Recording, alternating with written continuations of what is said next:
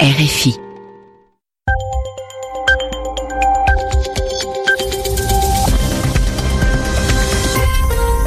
Vous écoutez Radio France Internationale, il est 22h à Paris, 20h en temps universel.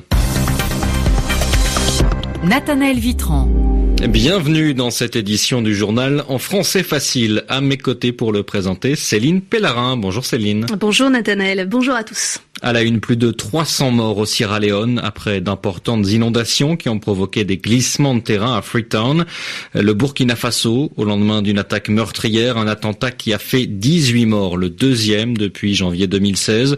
Donald Trump a attendu, mais il condamne finalement, et cette fois sans ambiguïté, les violences racistes de Charlottesville. Dans l'île de Guam, menacée d'attaque par la Corée du Nord, on se prépare à toute éventualité, mais certains sont mieux préparés que d'autres. On y reviendra. Le journal. Le journal. En français facile. Mais d'abord en France, on l'a appris tout à l'heure, une voiture a foncé délibérément, volontairement dans une pizzeria. Ouais, ça s'est produit ce soir, il y a quelques minutes, à Sept-Sort, en Seine-et-Marne. Euh, selon les informations de BFM TV, il y aurait au moins un mort, une fillette de 8 ans et cinq blessés. Euh, le conducteur de la voiture a été interpellé. On n'en sait pas beaucoup plus à ce stade, mais nous y reviendrons bien évidemment dans nos prochaines éditions. Thank you. On commence par ce drame dans le dans la Sierra Leone. Plus de 300 personnes sont mortes, emportées par des coulées de boue à Freetown, c'est la capitale. C'est l'une des pires catastrophes naturelles de ces dernières années dans la région. La pluie est tombée sans s'arrêter ces derniers jours, provoquant des inondations et des glissements de terrain. Dans les quartiers pauvres de la ville, des maisons entières ont été emportées, leurs habitants toujours à l'intérieur. Nassir Khan, le chef adjoint du bureau de Freetown la la Fédération internationale des sociétés de la Croix-Rouge et du Croissant Rouge revient des zones sinistrées.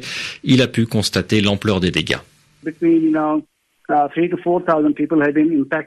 Entre 3 et 4 000 personnes ont été affectées dans cette zone. Un grand nombre de corps sont arrivés dans les hôpitaux voisins et l'un des hôpitaux les plus proches a reçu, d'après les rapports, 2000 corps depuis ce matin. Donc nos équipes travaillent dur, mais il y a des bidonvilles touchés, ce ne sont pas des zones sûres. Ce qui s'est passé, c'est que toute une colline s'est effondrée et a emporté des installations entières qui étaient faites debout et qui étaient habitées par 2 à 3 000 personnes. Voilà où on en est. On ne voyait rien, il n'y avait aucune infrastructure, il y avait plus de 50 maisons de ce type et il n'y a plus rien. Nous avons nos équipes d'urgence, elles sont prêtes à tout moment, elles travaillent avec les ambulances et les secours. Nous sommes tout le temps opérationnels parce que nous savons que tout peut arrivé.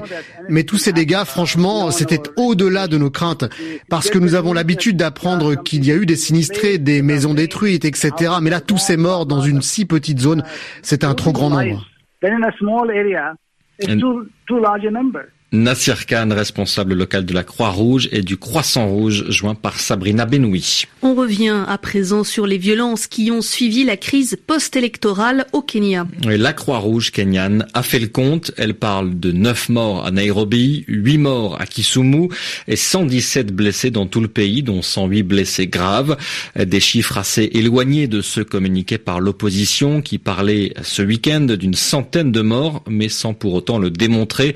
De son côté, le président réélu, Uhuru Kenyatta, a lancé à la mi-journée un appel au calme adressé aussi aux forces de l'ordre. Son rival Raila Odinga, qui conteste toujours les résultats, a appelé ses partisans à faire grève aujourd'hui. Mouvement peu suivi selon nos correspondants et envoyés spéciaux sur place. Le Burkina Faso sous le choc après l'attaque terroriste d'hier soir qui a fait au moins 18 morts. Le deuxième en un an, deuxième attaque en un an et demi après celle qui avait visé le Cappuccino en janvier 2016. Au moins huit étrangers, dont un Français, figurent parmi les victimes. L'attaque menée par deux hommes, finalement abattus, visait un café-restaurant du centre-ville. Faut-il être surpris par cette nouvelle attaque au cœur de la capitale burkinabé? Écoutez ce qu'en dit Cynthia Ouayon. Elle est analyste sur le Burkina chez International Crisis Group.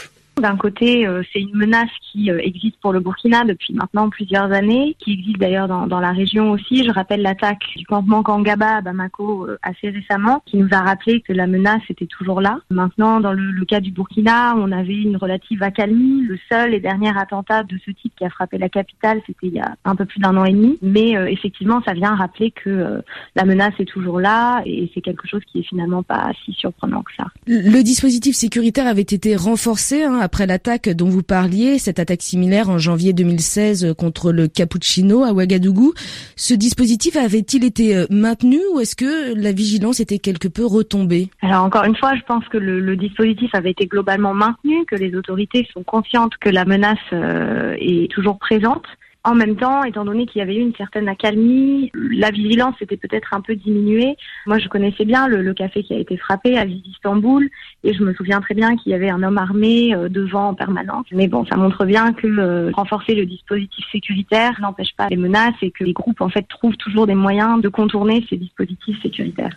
La spécialiste Cynthia Owayon, jointe par Laura Martel. Après des mois de fermeture, l'Égypte a rouvert ce lundi sa frontière avec la bande de Gaza. Le Caire entend ainsi permettre aux pèlerins palestiniens de se rendre à la Mecque.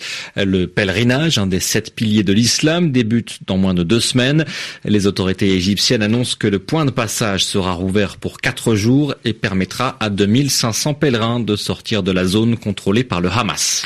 Donald Trump a attendu 48 heures, mais il a fini par condamner clairement les violences racistes de Charlottesville. Le président américain qui dénonce ces violences, je vous rappelle qu'une jeune femme a été tuée dans cette ville de Virginie, à l'est des États-Unis. Des néo-nazis et des suprémacistes blancs étaient rassemblés, face à eux des manifestants antifascistes. C'est dans cette foule qu'un homme a foncé au volant de sa voiture, tuant donc une personne et en blessant une vingtaine d'autres. Dans un premier temps, Donald Trump s'était contenté, de, dénoncer la violence des deux côtés. À New York, correspondance de Grégoire Pourtier.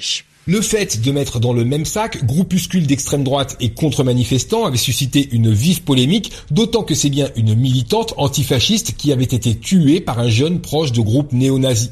Il aura donc fallu près de 48 heures à Donald Trump pour rectifier personnellement le tir après sa déclaration ambiguë de samedi soir. Cette fois, le président américain a réellement utilisé des mots qu'on attendait plus tôt, qualifiant le Ku Klux Klan, les néo-nazis, les suprémacistes blancs et autres de groupes haineux répugnants qui sont des criminels et des voyous. Ils seront redevables de leurs actes, a-t-il assuré, annonçant qu'une enquête fédérale pour crime de haine avait été lancée par le ministère de la Justice. Reste que cette déclaration a été assez brève et qu'elle était soigneusement écrite. Trump n'a ainsi pas pris de questions de la presse et ce n'est donc pas certain que cela suffise à éteindre immédiatement la polémique.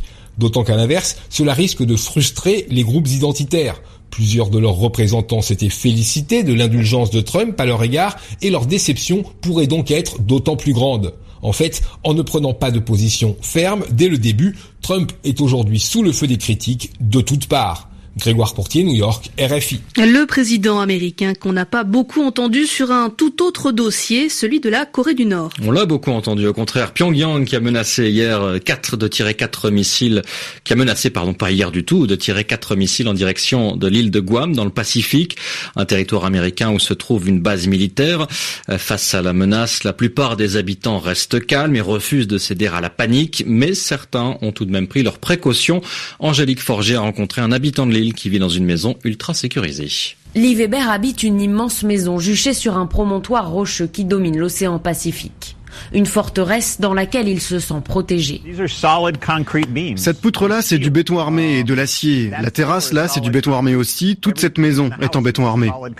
Ce vétéran de la marine américaine a tout prévu. Un générateur électrique de 10 heures d'autonomie et au fond de son jardin, une grande cuve en acier.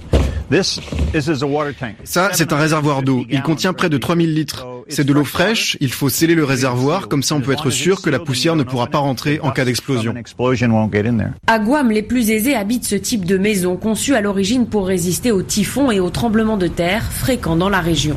Mais Weber le sait, son bunker ne lui permettra pas de résister au pire. On n'est pas en sécurité à 100%. Cette maison a été conçue pour nous maintenir en sécurité dans les pires conditions que l'on puisse imaginer en temps normal, pas pour une attaque nucléaire. Pour Lee Weber, la meilleure des protections reste le bouclier antimissile déployé sur l'île. Angélique Forget sur l'île de Guam, RFI. C'est la fin de ce journal en français facile. Merci de l'avoir suivi. Merci à vous, Céline Pellarin, de m'avoir accompagné. Et merci Nathalie Vitran. On vous retrouve euh, demain à la même heure. En attendant, vous nous retrouvez sur le site internet de RFI, www.rfi.fr.